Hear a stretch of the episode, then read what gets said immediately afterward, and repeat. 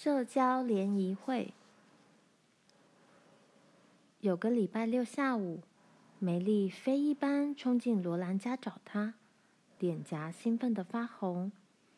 原来妇女促进会将在下礼拜五晚上借丁汉太太家具行楼上举行一个一角社交联谊会。美丽说：“如果你去的话，我就去。”罗兰，哦，英格斯太太，请问她可以去吗？罗兰不想问一角社交联谊会是什么。他虽然很喜欢梅丽，但是总觉得有点比不上她。梅丽的服装是她父亲缝制的，穿起来又漂亮又合身，而且她梳着有刘海的时髦发型。妈说罗兰可以去参加社交联谊会，不过到目前为止。妈还没有听说已经成立了一个妇女促进会的组织。不妨老实说吧，从梅西来的亲爱的阿尔登牧师不是本地区的牧师，使得巴罕妈非常失望。她原想担任本地的牧师，教会也派他来了。但是当他到了这里以后，才发现布朗牧师已经在此地自认为牧师了。因此，亲爱的阿尔登牧师只好以传教士的身份到蛮荒的西部去传教。当然，巴和妈不可能因此对教会失去兴趣。妈也会到妇女促进会工作，但是他们不会有阿尔登牧师在此地担任牧师的那种感觉了。接下来的一个礼拜中，罗兰和梅丽天天盼望着社交联谊会的到来。由于要缴一角钱，因此蜜妮和艾达无法确定他们能不能去。而奈尼则说，他对这种事实在没有兴趣。对罗兰和梅丽来说，礼拜五这一天似乎特别长。他们好不容易才等到天黑。那天晚上，罗兰没有把上学穿的衣裙脱掉，直接在外面加了一条长围裙，并把围裙上面的部分用别针别在下巴下面。由于晚饭吃得很早，所以罗兰一洗好碗盘，就开始准备去参加社交联谊会了。妈很细心的帮她把衣裙刷干净。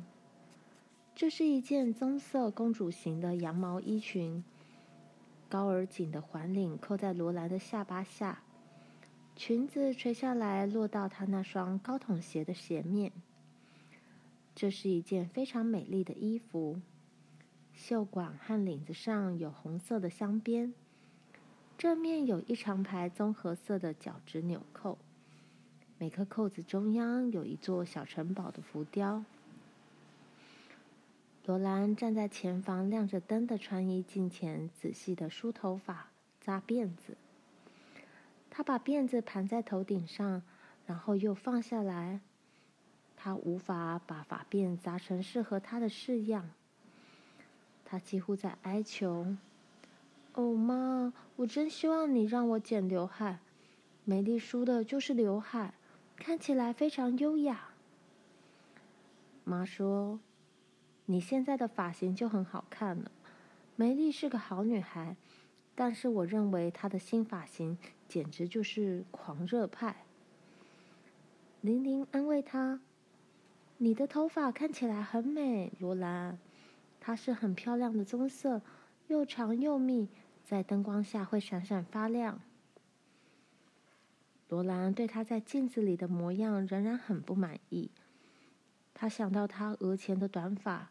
这些短发一向后梳，就看不到了。于是他把短发往前梳，形成一道稀疏的刘海。他哄着妈：“哦，妈，求求你，我不会像梅丽那样剪一道厚厚的大刘海，但是请让我再剪一点点头发，这样就可以把额头遮住了。”妈答应他：“好吧。”罗兰从妈的缝纫篮里拿出剪刀，站在镜子前，把额上的头发剪成一道大约五公分长的狭窄刘海。然后他把长石笔放在暖炉上，等石笔热了之后，再握着没有烧热的部分，将短发卷在烧热的那头。他把那一绺短发都紧紧卷在石笔上，将刘海烫卷。他把其余的头发平顺的向后梳成辫子，再把长辫子平顺的盘绕在脑后，用发针别牢。妈说：“转过来让我看看。”罗兰把身体转过来。“你喜欢吗，妈？”妈说：“看起来很不错，不过我还是比较喜欢你原先没剪过的样子。”爸说。转到这边来，让我瞧瞧。他看了很久，眼睛露出感到有趣的神情。嗯，如果你一定要梳这种狂热派发型，我认为你已经成功了。爸又去看他的报纸。玲玲轻轻说：“我觉得这样很好看，你看起来非常漂亮。”罗兰穿上她的棕色大衣，小心翼翼地把尖顶羊毛罩帽罩在头上。罩帽镶有棕蓝双色的锯齿形布边，两旁有长长的带子，可以当围巾围在脖子上。罗兰对着镜子再看一遍，她的脸颊由于兴奋而发红。棕蓝色帽檐下蜷曲的刘海很优美。他的眼睛好蓝好蓝。妈给他一角银币，说：“好好玩吧，罗兰。我相信你会记得注意自己的仪态。”爸问：“我是不是要护送他到门口，卡洛琳？”妈回答：“时间还早，而且就在对街，他跟梅丽一道走就可以了。”罗兰走到外面黑夜的星光下，他的心在期盼中跳得好快，呼出的气形成了白雾。油灯的灯光落在五金店和杂货铺前的人行道上，家具店一片漆黑，但楼上两扇窗里透出明亮的灯光。梅丽从裁缝铺里走出来，他们一起爬上裁缝铺与家具店间的户外楼梯。梅丽敲门，丁汉太太把门打开。她是个娇小的女人，穿着一件领口和袖口镶的白色皱花边的黑衣裙。她道了晚安，收下梅丽和罗兰的一角银币，然后说：“请到这边把外套脱下放好。”整个礼拜以来，罗兰等不及的要见识一下社交联谊会是怎么回事。现在他已经在这里了。灯光明亮的房间里坐着一些人。当他跟着丁汉太太匆匆经过他们面前，向一间小卧室走去时，他觉得好久。他和梅丽把他们的大衣和罩帽放在床上，然后悄悄坐到大房间的椅子上。强森先生、太太分别坐在窗子两边，窗上挂着圆点瑞士窗帘，前面放着一张光滑的大圆桌，桌上有一盏白瓷罩玻璃大油灯，白瓷罩上面印有红玫瑰花图案。油灯旁边放了一本绿丝绒封面的相簿，地板上铺了一张亮丽的花草图案地毯。中央耸立着一座高高的、擦得晶亮的暖炉，暖炉窗是用云母做的。打磨过的木椅绕着墙边放置。乌沃兹先生、太太一起坐在一张沙发上，沙发有发亮的木质高靠背和扶手，坐垫是用闪亮的黑色马鬃布缝制的。四面的墙跟罗兰家里前房的墙一样是木板做的。墙上挂了许多罗兰不知道的人物及风景图画，有些还镶着宽厚的镀金画框。不过，因为丁汉先生是开家具店的，所以这并不稀奇。凯普·葛兰的姐姐弗罗伦斯和葛兰太太也在那里。毕斯莱太太来了，杂货铺的老板娘布莱德太太也来了。他们都打扮得整整齐齐的坐在那里，一声不响。梅丽和罗兰也没说话。他们不知道该说些什么。有人在敲门，丁汉太太赶快去开门。布朗牧师和他太太走进来，他声音洪亮的跟大家打招呼，房间里全是他的声音。接着，丁汉太太跟他说起他马萨诸塞的家。布朗先生说：“不太像这个地方。”不过，我们在这里都算是外地人。他让罗兰很着迷，不过罗兰并不喜欢他。爸说，布朗牧师自称是那个在堪萨斯州杀了许多人，最后终于成功引发内战的约翰·布朗的表亲。布朗牧师真的和罗兰历史课本上约翰·布朗的画像很像。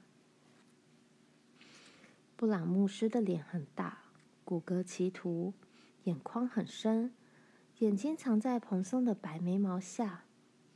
即使他在笑的时候，那两只眼睛也凶光毕露。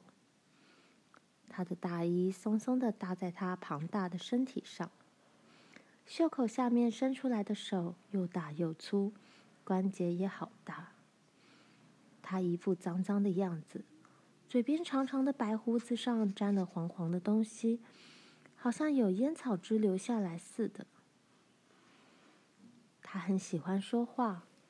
他到了以后，其他人也开口说话了，只有梅丽和罗兰没有出声。他们想很有礼貌的静静坐着，但有时还是会不安的扭动一下。过了很久。丁汉太太才开始把一盘盘吃食从厨房里端出来，每只盘子上放了一小碟蛋奶软冻和一小块蛋糕。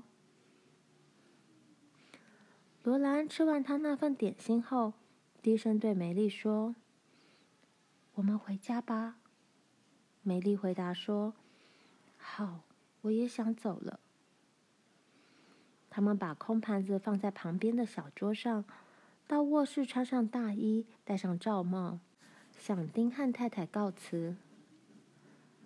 再度回到街上时，罗兰深深吸了一口气。哇，如果这就是社交联谊会的话，我可不喜欢。梅丽同意，我也不喜欢。我真希望没有来，我宁可要那一角钱。当罗兰走进屋里时，爸和妈很意外的抬起头来，伶伶俐俐问道：“你玩得开心吗，罗兰？”罗兰只好承认：“嗯，不，我玩的不开心。妈，去的人应该是你，不是我。梅丽和我是那里唯一的女孩子，我们没有人可以聊天。”